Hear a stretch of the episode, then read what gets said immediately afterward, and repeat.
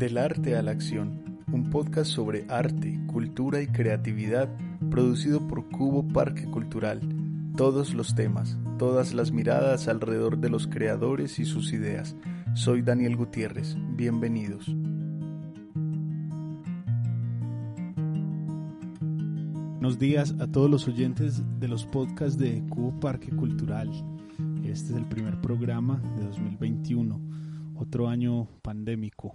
Vamos a ver cómo nos va este año con las vacunas en Colombia. Negro el panorama. Eh, tenemos un invitado muy especial eh, y va a ser nuestro primer invitado internacional del año. Raramente, es, es extraño decir que internacional porque es barranquillero. Entonces, bueno, tenemos aquí con nosotros a Cristian Bradford. Buenas, buenas. Bienvenido. Buenas, buenas, Daniel. Internacional, pero local también. Porque soy barranquillero, pero mi madre es paisa. Entonces también hay algo ahí de, de- de calor a esta tierra antioqueña que me siento ahorita mismo demasiado acogido por las montañas. Bueno, tu mamá es paisa, pero vive en Dallas, Vive, Texas. claro. Y tu papá sí vive Barranquillero. en. Y, Y yo vivo en Panamá. Irte a Panamá. Claro, creo que por eso es internacional, porque yo vengo en verdad de Panamá y creo que me he construido mi carrera en Panamá. Bueno, y Panamá con todo lo que es, pues que es como la conexión entre los océanos, ¿cierto? El, el, el Atlántico y el Pacífico y todo lo que pasa por ahí. La ruta. ¿cierto? Antes de, fuera de micrófonos, hablábamos de, de toda esa influencia de la, de la cultura china en Panamá y todo lo fuerte que puede Bueno, China y Sucede ahí, negra cierto. y, y, y, ¿sabes? Árabes, gringos, obviamente. Hay una cultura muy, muy vasta en Panamá. Indígenas también grandes. Hay mucha cultura indígena también en Panamá. es interesante es porque cuando uno piensa en, en, en la mezcla de culturas en América siempre piensa en el indio, el negro, el europeo, ¿cierto? Claro. Pero entonces en Panamá está esa mezcla también con el Asia y Totalmente. con todo lo que viene de allá y me imagino que las músicas y las comidas, de hecho Cristian, bueno, yo lo presento, Cristian es músico y hace audiovisual, es director de fotografía, Sí, señor. guionista, escritor, eh, bueno, ¿qué Bueno, más guionista no, no sé si tanto guionista, pero sí productor audiovisual, definitivamente. Ese de los guiones hay que dejárselo a, a- a los guionistas. Tiene dos proyectos muy, muy bellos. Uno que se llama Full Monty, la música de Full Monty, que lo pueden seguir ahí en Instagram también. Y otro proyecto eh, fantástico que se llama Cine Animal. Tuve la oportunidad de, ahorita estábamos recapitulando eso, tuve la oportunidad de estar en, en el aniversario en Panamá, coincidí en, en poder estar en el aniversario allá. De los cinco años. De De, los cinco, cinco años, de la productora. Y fue maravilloso, una fiestica ahí con salsa a lo vivo. panameño, ahí en vivo. ¿Sí o no? Eh, Se gozó. Se gozó, se gozó. Entonces, bueno, este es un programa, Cristian, como de creadores, ¿cierto? De creadores, de artistas, han pasado chefs, han pasado hasta ganadores de Grammy por acá, por estos micrófonos, y ha sido ver muy interesante el crecimiento de esos proyectos, y yo creo que la gente se ha acercado al podcast, es un poco a aprender Claro. cómo a aprender y a Claro. reconocer distintas experiencias, Experiencias, de, de creativos, ¿no? Que finalmente eso es lo que es lo que hacemos, crear. Eh, vamos a empezar con, con, con esta con esta curiosidad por el cine tuya. ¿Cuándo empieza? O más bien, ¿cuándo, cuándo reconoces en vos el nacimiento como de la curiosidad artística? Muy joven, muy joven. Eh, gracias a mi papá y a mi mamá, digamos que más allá de los genes, eh, vivía al lado de un estudio de fotografía y mi padre es fotógrafo como de foto fija, por así decirlo. Y siempre tuve alrededor ¿sabes? cámaras, lentes, aprendí el hermoso arte de, del revelado, de, de- de- rollo, ¿no? Y creo que eso me siempre me quedó como en mí, pues. Pero la música es mi primer amor. La música es mi primer amor, definitivamente. eh, de joven siempre, siempre, sabes, tocando las, mesas en el colegio, tocando la guitarra, tocando el piano. Eh, y a medida que fui creciendo, siempre me mantuve con la música como, como mi refugio, como mi escape. Y la fotografía comenzó a ser realmente mi, mi profesión, por así decirlo. Empecé a hacer fotografía fija Y a medida que fui haciendo más proyectos y más proyectos me di cuenta de lo tanto que me gustaba la, la iluminación, sobre todo la iluminación, el manejo de los colores y, de los contrastes. Y entonces, eh, en ese interín ya me gradué del colegio y entré a la universidad estudiando comunicación y publicidad y tal, y me di cuenta que me gustaba mucho filmar, o sea, grabar cosas. Y empecé a, a ver películas, pues a ver películas y, y, a ver historias, y era muy fascinante para mí, en verdad, ver cómo filmaban estas películas. Y ahí fue que decidí estudiar dirección de fotografía más como concretamente, eh, ya saliéndome un poquito como, oh, perdón, saliéndome, no, especializándome un poquito más a, la carrera de dirección de foto, que definitivamente no es lo mismo que foto fija, es un poquito eh, diferente, tiene las mismas leyes de la luz y de la fotografía, pero, pero bueno, son imágenes en movimiento, entonces creo que ahí hay un pequeño, eh, un pequeño cambio que me tocó aprender, me tocó aprender sobre, sobre el cine. Eh, y, y estudié en Buenos Aires y luego creo que estando en Buenos Aires pude realmente seguir estudiando música también. En Buenos Aires pude estudiar un poco más de piano, de jazz. Y bueno, Buenos Aires, por favor, cuánta música rica que me ha influenciado, que me ha hecho feliz, que me ha visto llorar, bailar, me ha visto, ¿sabes?, rock and rollear. Eh, todas las influencias, desde, ¿sabes? Soda Stereo, Charlie, Fito, hasta conocer un poquito más de Brasil, que está allá al lado eh, con, encontrar otras músicas también suramericanas que son hermosas. Eh, entonces, creo que ahí fui creciendo, ¿no? Profesión más hacia la fotografía, pero mi amor eterno por la música me ha ahí siempre llevado a, a, a tener la sensibilidad un poco a flor de piel, a tener como quizás una empatía por muchas artes definitivamente. Y el cine, como todos saben, es, una, es un arte que, que reúne a muchas profesiones. O sea, hacer cine definitivamente es un laburo muy eh, complejo y, difícil y, exhausto, ¿sabes? La gente ve las películas de dos horas y listo, pero el trabajo que toma detrás de eso y el equipo que toma es muy eh, especial, definitivamente. Hay gente que sabe no solamente de fotografía y de cine, sino que también hay que saber historia, hay que saber del arte, hay que saber de arquitectura, hay que saber de electricidad, hay que saber de ingeniería para colgar cosas, hay que saber de texturas de ropa, hay que saber de... Bueno, la lista es interminable dependiendo del proyecto. Si es algo de naturaleza, entonces hay que saber algo de la naturaleza que estás yendo el proyecto con científicos. O si estás yendo a filmar cocina, entonces tienes que saber un poco también de cocina y entender los, los procesos eh, también te abre las puertas a, hacer cine te abre las puertas a ver, a ver como con los ojos el mundo, ¿no? Eh, y bueno, por ahí creo que como para, para seguir hablando, creo que por ahí como que esas son las dos facetas, ¿no? Eh, la música y la fotografía. Y en ese interín se formó la productora en Buenos Aires un poquito, ¿no? Mis socios también estudiaron allá, pero también algunos son panameños somos todos como mitad panameños, mitad de otro lado. Colombianos, argentinos, chilenos. Y hay uno que sí es 100% panameño. En Cine Animal somos cinco socios y somos cuatro hombres y una chica.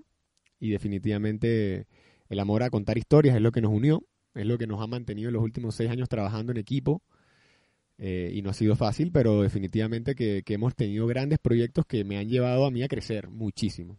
Vos tenés como un, una, un interés por particular por lo que es el cine documental. Sí, señor.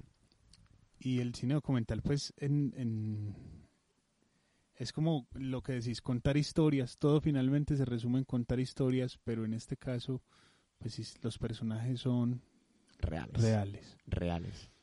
¿Cuál es, ¿Cuál es tu fascinación ahí? ¿Por qué contar veces, estas historias? Porque a veces en vez la... de, ya están creadas, historias que ya están creadas a veces la realidad puede más que la ficción. Eso es lo que yo me he dado cuenta. Y hasta doloroso, ¿no? Porque he tenido situaciones en las que uno dice, es que estoy filmando, esto está muy duro. Están en situaciones un poco duras, pero también te hacen tener mucha empatía. Eh, la cámara documental, bueno, para no entrar tampoco en la escuela del cine, pero creo que el, trabajo documental que he logrado hacer, he sido muy afortunado de estar en situaciones que me han abierto las puertas a ver el mundo, eh, también me han abierto como los caminos a conocer más culturas, a quizás bajar en mi propio ego, bajar mi, mi propia, eh, tú sabes, esa coraza que a veces uno tiene y la cámara como que la, te hace, te obliga a destruirla, de manera que en verdad lo que importa es lo que está enfrente al lente, que es ese personaje que estás diciendo, ese personaje real.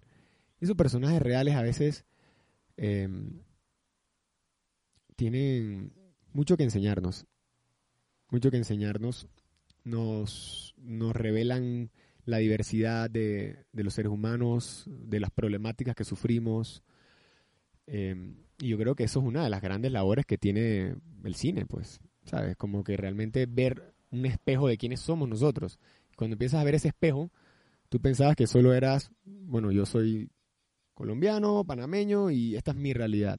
Pero la nada, cuando prendes la cámara, ves un espejo, ahora hay otra gente enfrente y empiezas realmente como a destruir las barreras que tenías y aceptar a estas personas. Porque para hacer un buen documental también tienes que quizás bajar la moral y aceptar lo que está enfrente del lente, ¿sabes? A veces uno puede no estar de acuerdo o puede ser una situación que no te guste tanto, pero como profesional de la carrera tienes que tener o sea, la, la seriedad del tema, ¿sabes? Respetar al que está enfrente y, y quizás escucharlo y, y poder dialogar de una manera cordial, así no estés de acuerdo también a veces, ¿sabes?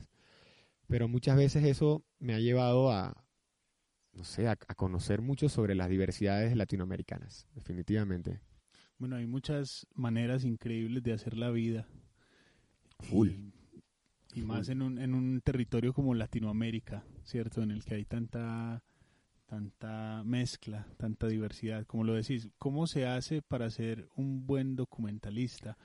¿Cuáles Claro. son cuáles son como esos límites éticos que uno debería siempre tener en cuenta?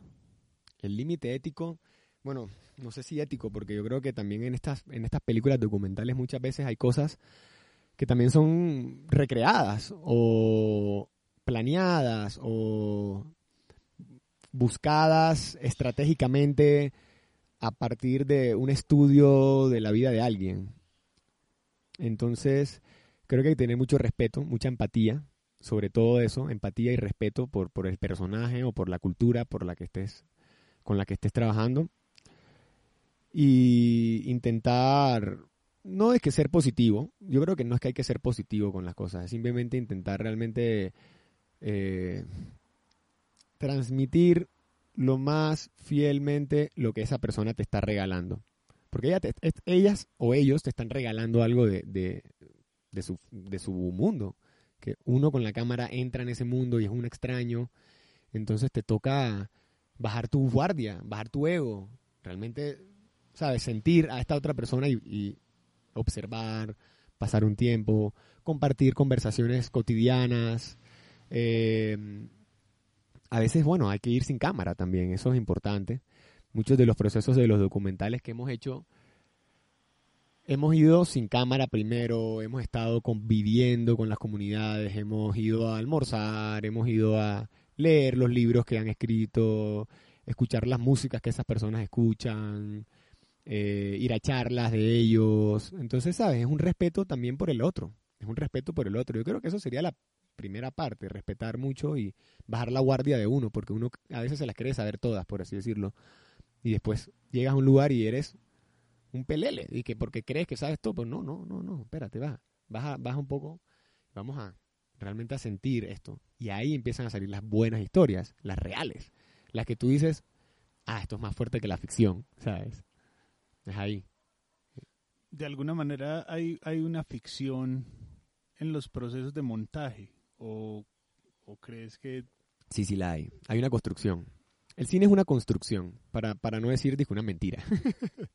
Creo que una mentira no, no le hace justicia, porque sí, no estamos mintiendo.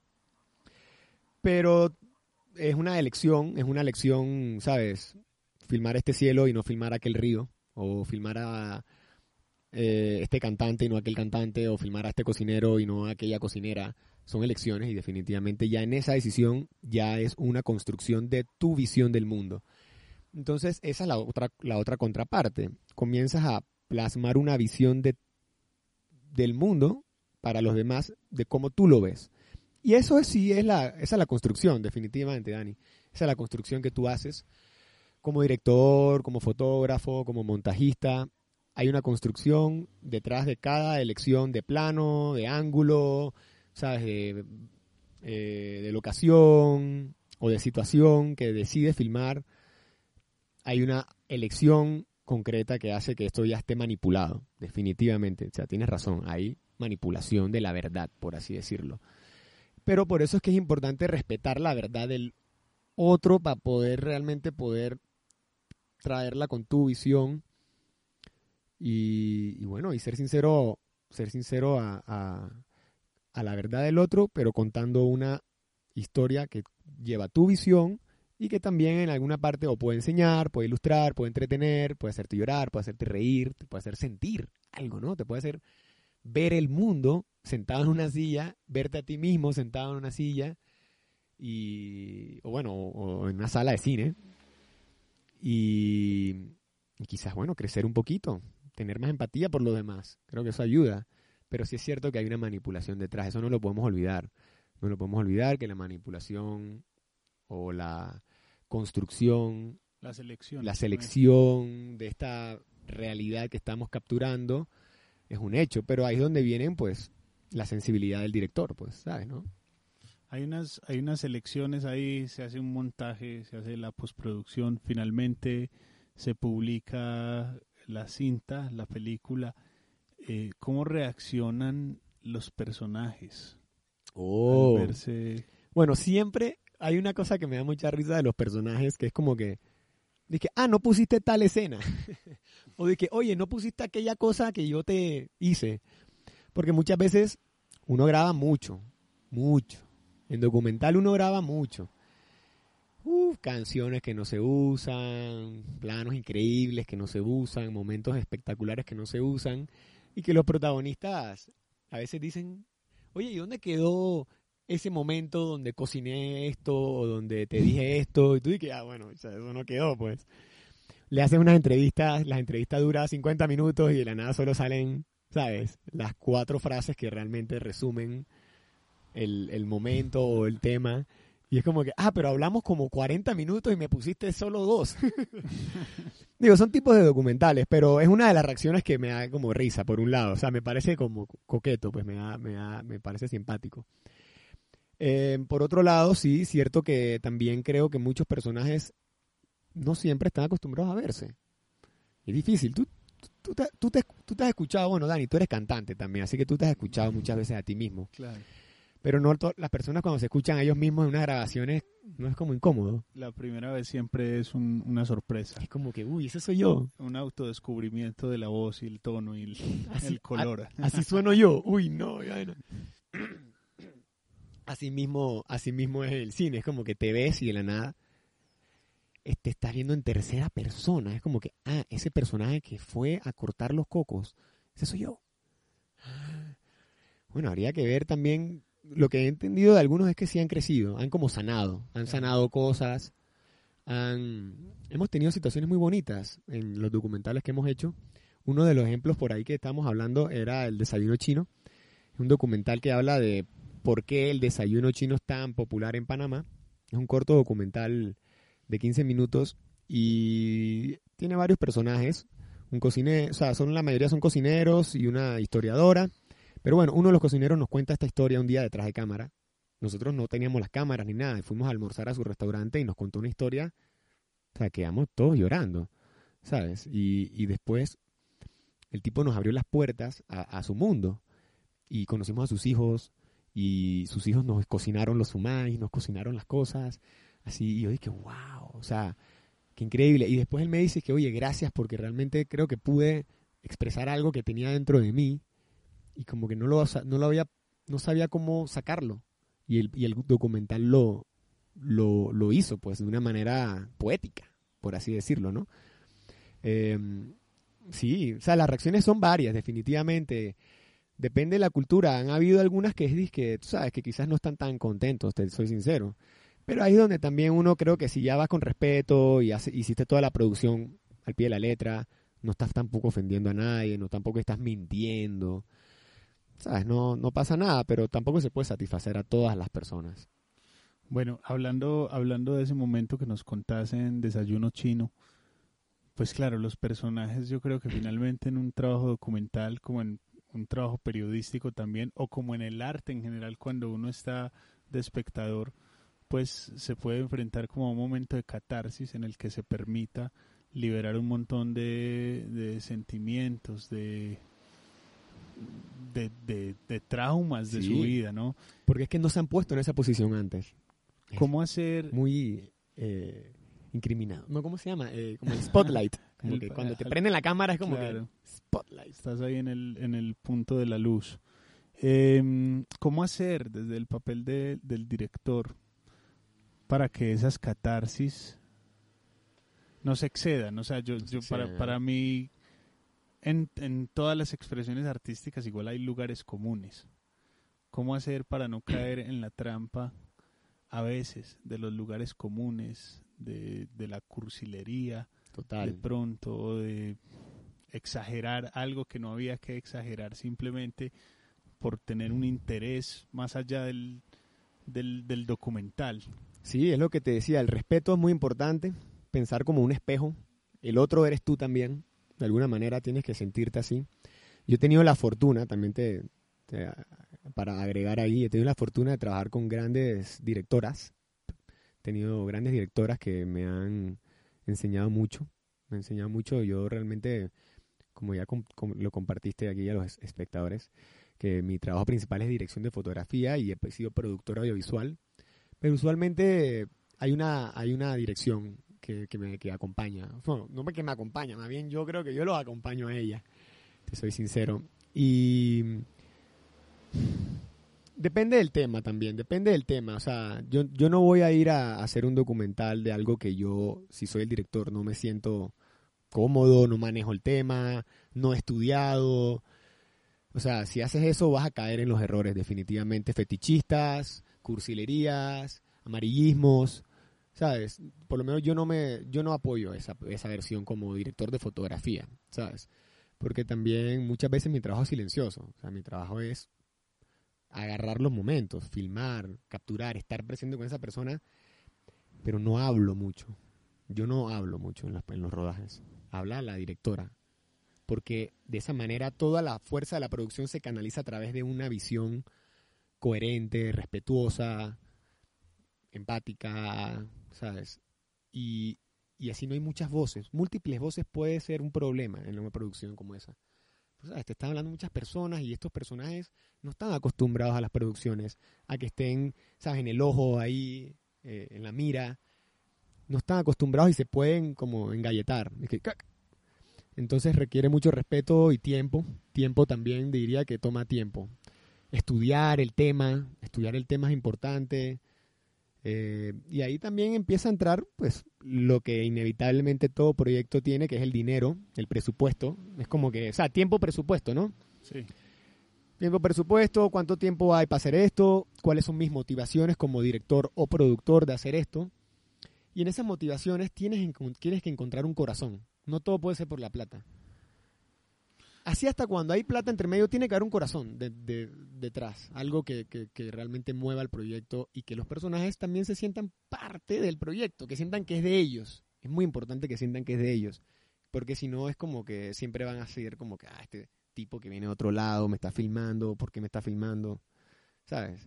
Entonces ellos se tienen que sentir como un poco de sentido de pertenencia también por lo que están, eh, están eh, compartiendo no es como que yo vengo con la cámara escondida a filmar y dije, oye, y él no se está dando cuenta. No, no, no. Ellos están ahí para la cámara, realmente. Claro. Y hay que ser muy abiertos de que esto es un trabajo, esto es un trabajo hecho y derecho. Estamos aquí para filmar, para capturar, para registrar y para escucharte hablar y documentar este momento, esta historia, esta entrevista, lo que sea. Y ellos tienen que sentir que es, es, un trabajo real, hecho y derecho, ¿sabes? No, no pueden sentir que es como que estos manes me están filmando. Ah, ah. Tienes que tener esa sensibilidad humana y no es fácil. Y por eso, repito, he tenido la oportunidad y súper agradecido de trabajar con directoras que tienen esa sensibilidad y logran eso en los personajes. Yo creo que quizás yo solo no lo hubiera logrado, jamás. Pero gracias a que también ellas tenían una sensibilidad, yo tenía también otra visión, fuimos empujando en equipo los temas y llevando el documental al lado que tú como que quieres llevarlo. A veces no, no llega hasta allá, pero hay que, hay que eh, por lo menos intentarlo con respeto, ¿sabes? Es lo que te digo, el personaje tiene que estar claro, no, no, no le puedes mentir tampoco. Para mí, por ejemplo, coescribir una canción con alguien es imposible. Es- es- para mí es imposible. Total. Porque entonces empiezan a revelar un montón de lugares comunes en esa coescritura. Incluso yo no, yo no creo que haya un novelista que haya coescrito con nadie. ¿Cierto? Claro. No, no conozco ningún caso de un novelista que haya escrito su novela con alguien, que se haya sentado a escribir una novela juntos. Y en ese sentido, pues lo menciona, ¿cierto? Como que los roles Sí. en una en una producción es son importantes Es muy importante. porque cada uno tiene una función distinta. De alguna manera, como que una, yo pienso en, en las directoras de un documental o los directores de un documental, ellos coescriben con los personajes porque igual, de alguna manera como que no, no saben qué van a decir los personajes, ellos van diciendo, pero si hay un, si hay un rol de escritura individual, porque mientras se filma, ella edita lo que Ah, está sí. escuchando.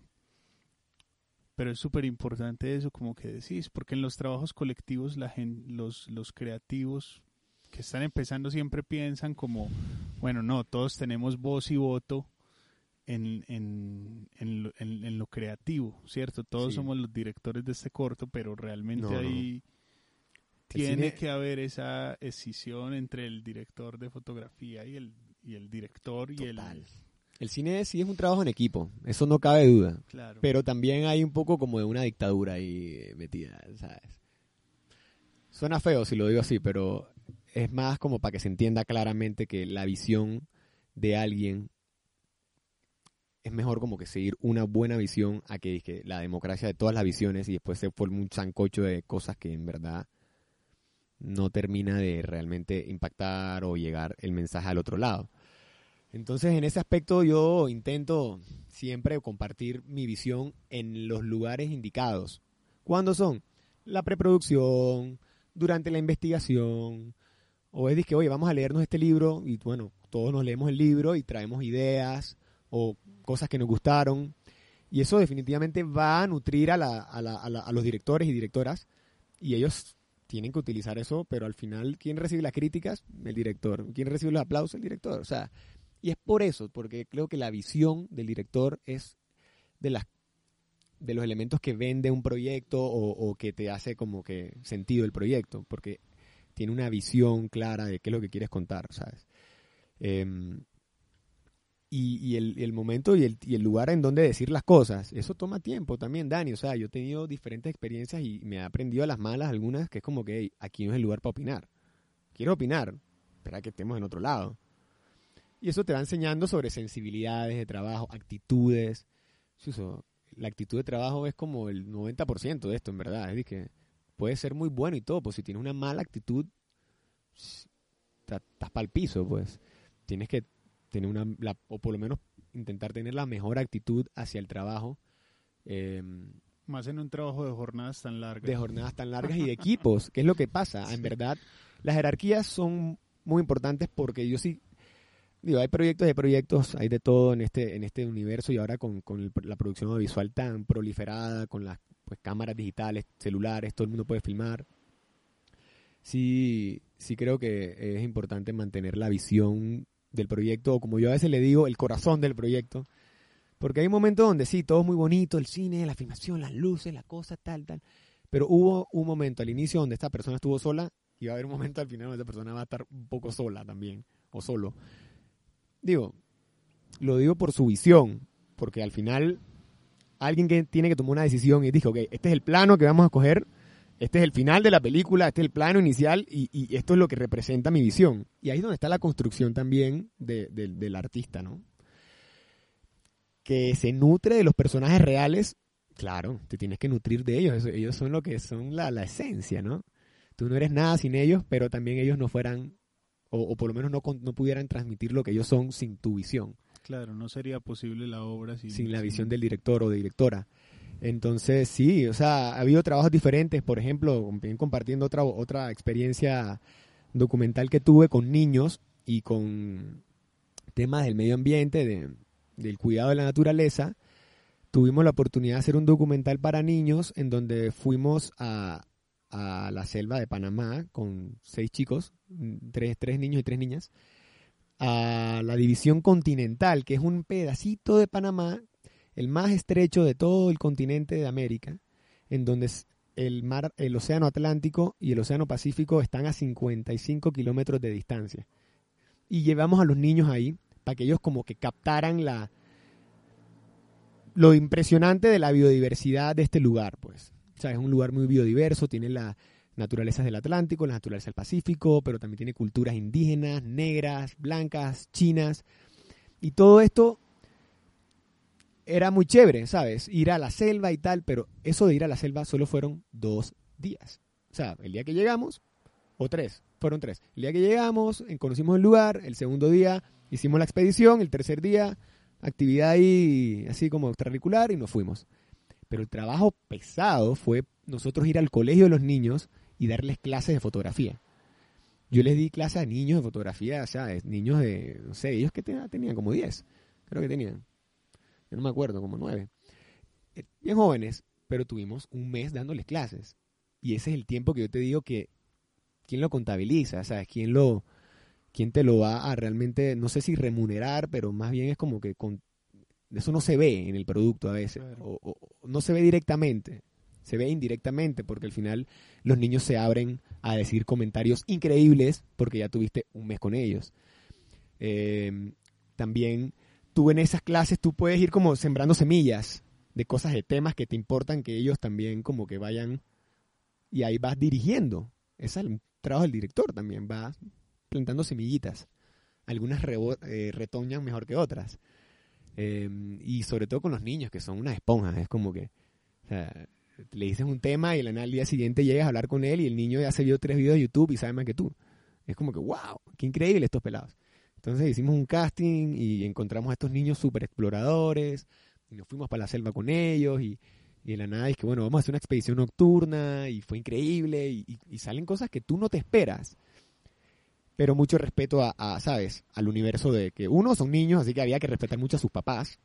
Valga, eso es obvio, pero es como que, ¿sabes? Todas las medidas de seguridad, todo lo que implica ir con niños al monte, eh, por un lado, también eh, lo que toma filmar. filmar es un proceso muy demorado, definitivamente. Em, toma mucho tiempo filmar algo. Yo creo que a veces no, la, gente que no eh, quizás sabe mucho del, tema de, filmación, creen como que las cosas pasaron porque sí. Y usualmente no. todo está medio. Si es, si es una ficción, así full ficción, todo está creado. Es decir, que todo está creado. Cada cosa un documental, sí, el arte, la iluminación, el día, es que, man, tú puedes filmar como si fuera todo un mismo día y lo repites, muchas técnicas, pero en documental te toca ser más rápido, pero toma también ese tiempo previo de investigación. Em, y definitivamente creo que en la edición después te encuentras con tus propios errores o con cosas que es de que, ah, hubiera hecho esto así, hubiera hecho esto así. Y ahí la experiencia, Dani, la experiencia de hacer cine. Por eso también tú te das cuenta, estos grandes directores son señores viejos, muy viejos, disculpen, maestros y ancestros que, que me han hecho ser mejor. Lo digo más es, tienen experiencia, mucha experiencia filmando y estrellándose y equivocándose y probando. Y seguramente, ¿sabes? Hay documentales de estos directores que no salieron nunca a la luz y nunca lo vamos a ver, pero esos fueron los documentales que les fueron enseñando a ellos cómo después lograr esas otras grandes piezas. ¿Sabes? Entonces, no sé, si ves como positivo el hecho de que, bueno, ya los documentales, algunos de los documentales, al menos como que no se pierden en los anaqueles de una universidad o de un centro de documentación audiovisual, sino que ya encuentran lugar en plataformas como Netflix, Amazon Prime, que ya si bien tienen obviamente todo Hollywood metido en su en su plataforma, pues también hay también el documental como que ha encontrado no, total. Un escape ahí muy bacano y estas plataformas pues han puesto su categoría documental, están produciendo también documental pues a su modo pero de alguna manera pues eso hace que el público pues al menos tenga la- ya la palabra más presente, documentales. Me gusta ver documentales, Total. ¿cierto? Sí, no, se ha vuelto súper de moda, por así decirlo. Em, uno filma mucho en los documentales y se bota mucho material. Yo siempre tengo este comentario con mis socios, que es como que, que fuera del... eh, Así como ahora mismo hay mucha basura en el universo, en, el universo no, en, la- el planeta Tierra, mucha basura que está en los mares y en los ríos. Yo pienso que hay mucha basura digital también. O sea, o cosas que en verdad tú filmas y filmas y filmas y filmas y filmas y es que no se usa. Se usa un 1% de todo eso que filmaste. Usas un 1 o 2%. Y yo siempre pensaría, uy, qué cantidad de basura digital que debe existir en el mundo. Porque así como yo he filmado bastante, también otros han seguro tenido celulares y han filmado toda su vida entera y, y nunca la comparten ni nada. Entonces creo que eh, esto de que se ha vuelto de moda el documental por lo menos ayuda a visibilizar muchos temas, muchos temas de la realidad, muchos temas de artistas, de científicos, de investigadores, escritores. No sé, realmente a- invita a otras profesiones al cine. Hay que, hay que, yo siempre le digo a mis estudiantes esto, Dani. O sea, el cine no es nada sin el otro. Claro, el arte no existe en soledad. Sin el otro, ¿para qué? weón? O sea, ¿para qué hago todo esto si en verdad la historia de este tipo eh, se queda, o sea, yo no pudiera hacerlo sin esas historias, ¿sabes? Es lo que quiero decir, o sin esos temas increíbles.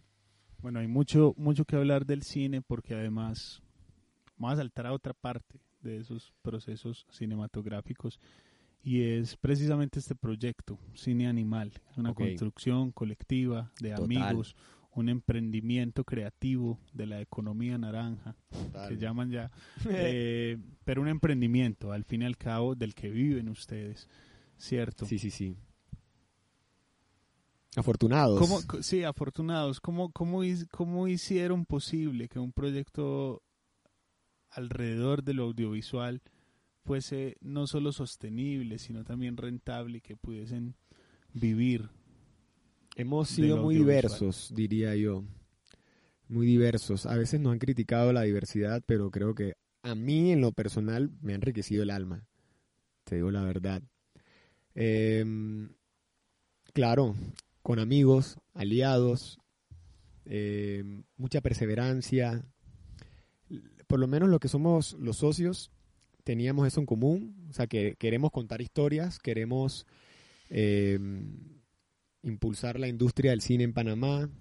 Sabemos que es un arte que toma mucho tiempo, que toma mucho dinero también, que involucra muchas artes, además de la de los personajes, porque eso es como algo que también hay que investigar, pero también involucra sonido, producción, manejo de contabilidad, manejo de... Es como hacer una empresa, Dani. O sea, hacer una película es como hacer una empresa, literal.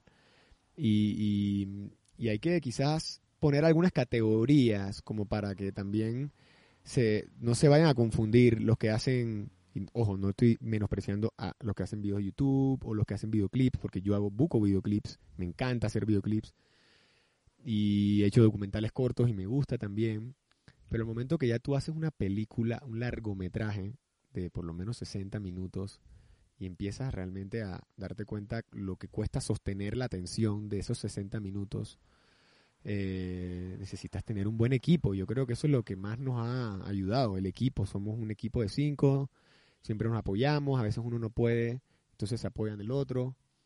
Em, claro que sí, también hemos mm, hecho proyectos personales em, que nos motivan el alma y nos llenan el alma, ¿sabes? Y definitivamente hemos hecho proyectos comerciales que hacen que la productora pueda pagar mucho más las cuentas o cumplir algunos de sus sueños. ¿Sabes? Queremos, queremos poder mantener este sueño lo más que se pueda y seguir por lo menos enseñando, inspirando em, y por lo menos una o dos películas en los próximos dos años que vayan saliendo, que toma un tiempo definitivamente. Yo creo, no, a veces uno no se da cuenta del tiempo que está pasando. Claro, a veces en, genera- en general la gente pone a competir lo comercial con lo, con lo independiente o con el deseo de, de crear algo que no tiene una intención comercial, así todo tenga una intención comercial. comercial. Uno lo quiere exhibir en un cine y que la gente vaya y lo vea y si paga Claro, una boleta maravilloso, que la deberían pagar siempre. Pero es- esto es un ejemplo de cómo pueden convivir, ¿no? Y hay Total. muchos músicos que lo hacen también, ¿cierto? Jorge Drexler tiene una música maravillosa, pero le escribe Loba a Shakira. Y entonces es como, bueno, sí, yo hago música, él, me está pidiendo una canción, yo se la hago, Claro, pero mi música es esta. definitivamente. Entonces, como yo siento también eso, con vos esa, esa conexión de esas dos palabras pueden convivir perfectamente. A hacer un comercial, sí, ese comercial Sí. me permite hacer esta película, bueno, maravilloso. Definitivamente, y es como que se- te nutres del otro. Hay que aceptar también, y por lo menos para mí como fotógrafo, los comerciales también te mantienen a la vanguardia muchas veces, ¿sabes? Porque tienen un presupuestazo o algo así, y, y puedes realmente quizás explorar un poquito más, mm, diría que, ¿sabes? Movimientos de cámara, cosas técnicas, cámaras más, más de alta gama, cositas así, ¿no? Y eso te hace mejor también, no cabe duda. Eh, hay que también ver que en Animal hemos intentado tener como el aspecto de la producción, el aspecto de la educación también es algo que queremos intentar poco a poco, pero queremos igual primero ganar más experiencia. Yo siento que tenemos que tener más experiencia todavía para realmente más peso para la educación. Pero sí Claro. hemos hecho talleres, sí hemos hecho cursitos, hemos hecho o sea, actividades y, y, la, y el proyecto de exhibición, que es el microcine, que creo que también estuviste presente, eh, es como también una pequeña ventana para también mostrar contenido. Entonces ahí hemos intentado crear un ecosistema, pero no, no es sencillo definitivamente. no Claro, igual, igual a todos los oyentes, pues busquen ese, ese proyecto del microcine que es maravilloso porque es un espacio en el que distintos creadores de, en distintos niveles de su proceso creativo pues encuentran un espacio Full. para mostrar su trabajo. Eso siempre va a ser importante. El escenario siempre es el único lugar donde un artista puede aprender. Finalmente, y Total. verse a sí mismo y corregirse y, y estar en continuo crecimiento. No, y la Pero lo- crítica, la crítica de, de aquellos que te quieren, al final también duele, pero es lo que te hace crecer, ¿no? es muy tú. Sí, sí, sí. La- La, crítica es importante para, para mejorar, definitivamente. Eh, ¿Sabes? Reuniones, nosotros, te- eh, digo, creo que este- el 2020 no es el año ejemplar tampoco para nadie, pero eh, tenemos tenemos por lo menos reuniones una vez a la semana, objetivos en común, intentamos entrelazar nuestros nuestros intereses, eh, porque nos, ¿sabes? y también vamos creciendo cada uno quizás en su camino entre los socios, pero sabemos que tenemos objetivos en común, queremos trabajar en equipo. Eh, el, el tema es, es, es, es grande, es extenso, la productora, pero estoy muy contento también hasta donde hemos llegado, las cosas que hemos logrado. Y bueno, un saludo ahí para todos los, los chicos, los, todos los socios si están escuchando por ahí. Saludos a Sí, todos señores. Sí, sí, sí, sí.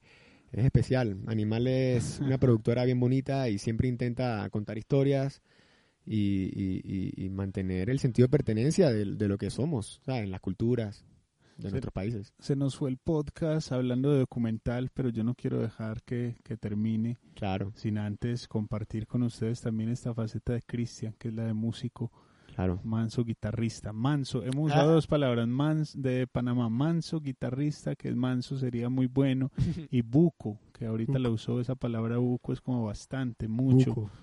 Entonces, bueno, va esta, esta canción para que la escuchen, se llama Coconut Water y ahorita hablamos de este proyecto que es la música de Full Monty.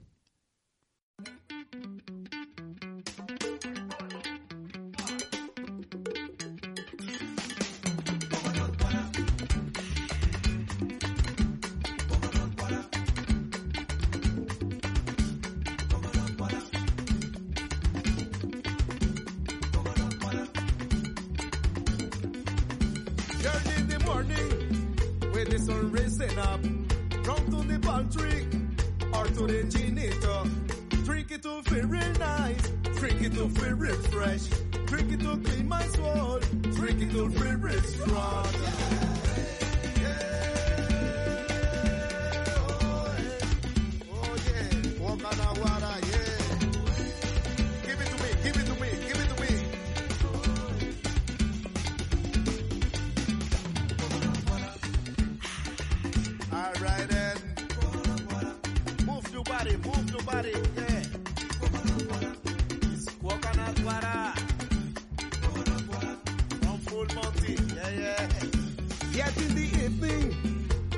is rising up.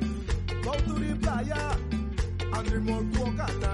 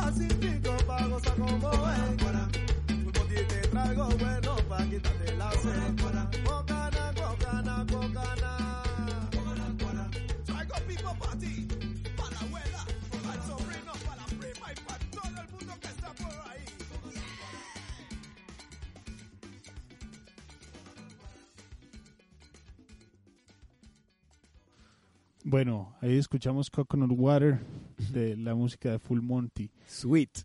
Sweet, sweet, para el veranito. Para el veranito, para estar en, en Cartagena. En Panamá. En Panamá. Claro que sí. Bueno, ¿de dónde sale esta canción, Coconut Water? ¿Y de dónde ese proyecto de, de Full Monty? Bueno, eh, yo creo que la canción sale de mi amor al agua de coco. En Panamá al agua de coco le dicen agua de pipa. Y me da risa, pues, pero bueno, Full Monty nace, nace conmigo en un principio haciendo pues, mi música, pero cuando me mudo a Panamá, luego de un tiempo me, me junto con Félix Guardia, que es el bajista de la banda, y junto a él comenzamos a hacer un poco más las canciones, más como formalmente, porque al comienzo era pues llamear, ¿no? Tocar con los amigos y compartir. Y fuimos haciendo canciones, fuimos haciendo canciones y luego, eh, con, bueno, Trillo, que es Félix, Trillo, eh, él estaba estudiando bajo en la Fundación Danilo Pérez y conoció a Eric, que es el baterista. Y lo invitó un día a un ensayo y nos pusimos a, a ensayar y a tocar. Y bueno, yo obviamente tengo una influencia bastante del rock, rock suramericano, también un poco country. Mi papá me puso muchísima música country o americana, ¿sabes? James Taylor, Bob Dylan y esto. Y, yo tengo esta, este tono de la guitarra, ¿no? Ese, estilo de guitarra, pues. Y creo que Trillo quizás viene un poco más de la escuela de Frank Zappa, Weather Report, ¿sabes? Jaco Pastorius, todo este universo eh, un poco más como progresivo o, o, o yacero también. Y bueno, y Eric, Eric eh, cuando se incorporó a la banda trajo, pues Eric es de Colón, Colón es uno, una ciudad que queda en el Atlántico de Panamá y, y, y, bueno, caribeño total, sabor. Y como yo soy barranquillero, yo dije, bueno, esta es mi oportunidad de reconectarme con mi esencia caribeña. Vamos para allá. Y empezamos a tocar, empezamos a ensamblar las canciones que ya tenía yo, a, a incorporarlas con, con, con Eric, cambiando un poco el sonido, porque definitivamente yo venía a desamplear todas las baterías yo, entonces fue que, ok, ahora hay batería real, brutal, qué bueno. Pero en, ese, en esos ensayos pues empezamos a tocar, a tocar, a tocar, y un día yo traje esta canción de Coconut Water, y bueno, Eric creo que se la aprendió, y yo la cantaba al comienzo, yo la cantaba, pero después dije, dije no, no, no. Esto hay que darle el- el- el- la sazón que es, ¿sabes? La sazón caribeña. Yo no tengo esa voz. Entonces en esa ahí Eric pues aprendió la canción y todo. Y nosotros grabamos el segundo álbum de Full Monty eh, en vivo. El disco, el disco se llama Disque Vivo porque en verdad fue todo grabado en vivo, pero yo después agarré las sesiones en vivo y las pues las reedité y las corté y hice ahí un desastre. pero sí, definitivamente casi de las, creo son nueve canciones, de esas nueve hay siete que son en vivo, en vivo y hay dos que, que sí fueron con click, grabadas y que tal cual. Eh, y una de esas es Coconut Water. Coconut Water fue la última canción que grabé para el álbum. Y a diferencia de todas las otras, esta la grabé en mi casa. La grabé en mi casa, hice toda la maqueta y se la mostré a Eric y le dije, Eric, apréndete la letra, que tú vas a cantar esta canción. Y el tipo dice, pero yo, o sea, mi inglés no es tan bueno, porque la canción está en inglés, ¿no? Que no, y dije, no, al contrario, eso es lo que va a estar mejor. Ese flow así como, como caribeño, ese inglés is- isleño. Y bueno, y Eric, un natural, Eric es un musicazo, un saludo para él si estás escuchando. Y definitivamente que se apoderó la canción. Y bueno, sacamos un tema un poquito diferente para, eh, para Full Monty. En ese momento creo que veníamos más como rockeros. Eh, pero es un rock también muy fusionado, muy, ¿sabes? Eh, no, no, no es muy pesado tampoco, diría yo. Y empezamos a probar más la fusión caribe. Creo que ya eso está en mí. O sea, yo soy full caribeño, solo que a veces como que no te das cuenta porque, bueno, soy rubio o verde, pero de la nada empiezo a hablar como por tres minutos y dije, pa, tema de barranquillero, ok.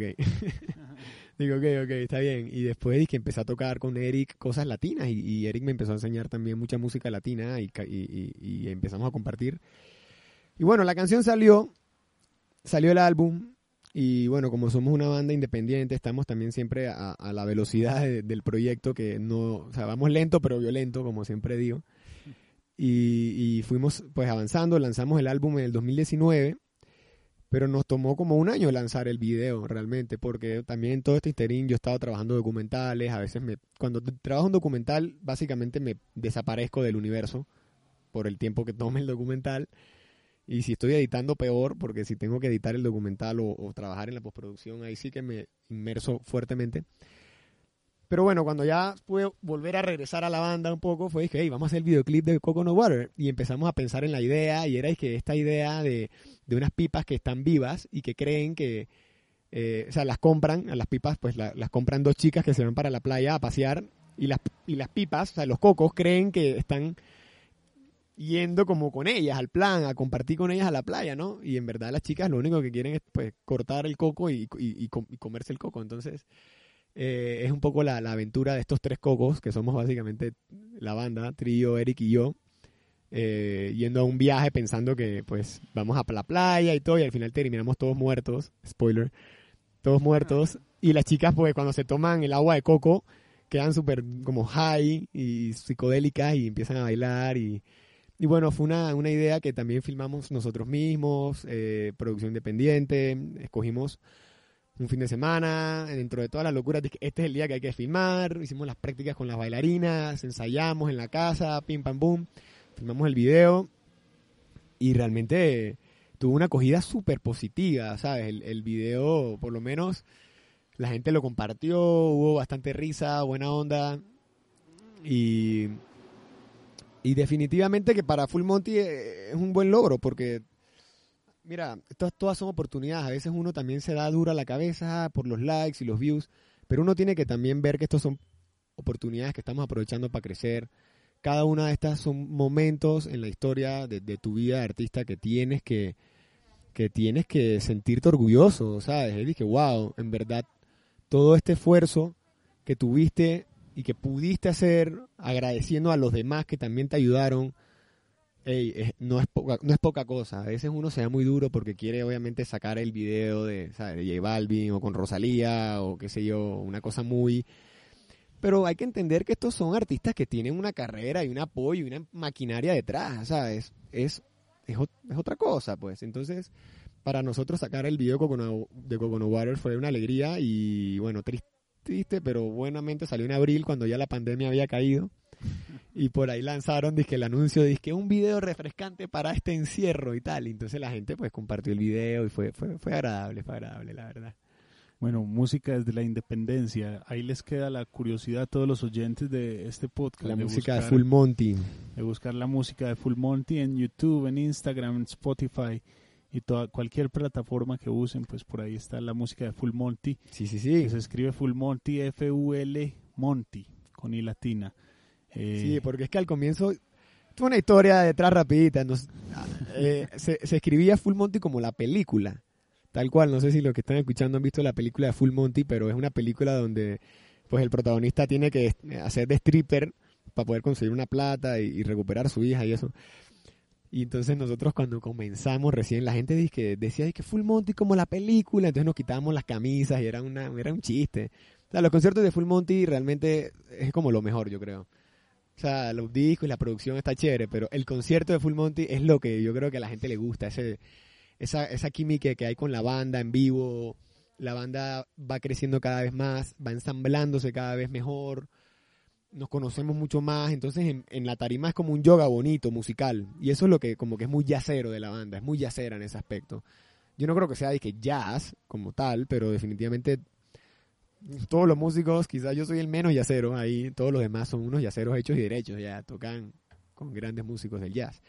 Y, y lo que quería decir era que eh, esa, esa, esa, esa fuerza en vivo es algo que he, venido trayendo en los álbumes bastante también, ¿no? Es como que, quiero que se sienta ese, show en vivo, pues. Pero bueno, ahí, ahí estamos ahora, ahorita mismo eh, impulsando. Bueno, esperamos que, que pase la pandemia y que Full Monty pueda venir aquí a Colombia. Hoy estamos transmitiendo desde la sede Cubo. Estamos acá con un atardecer de cielo azul, de esos del retiro. Y esperamos pues que pase esta pandemia y que Full Monty pueda venir. Ahí les queda a todos la curiosidad para que busquen Coconut Water y las otras canciones de Full Monty. Eh, Cristian, gracias por compartir con nosotros toda tu experiencia de documentales, de música y esperamos tenerte pues por acá Sí, con la banda. Dani, por favor, muchas gracias a ti por invitarme. El día de hoy ha sido eh, muy, muy, muy delicioso. El retiro está, o sea, ¿qué, qué les puedo decir? Increíble. Y agradecido también por invitarme al programa. Eh, sabes que cuentas aquí con el apoyo de todo lo que podamos compartir para eh, generar contenido, hacer música, enseñar a los demás un poquito de nuestro arte. Eh, es importante las alianzas. Esto es, una, esto es un trabajo en equipo y hay que mantenerse unidos.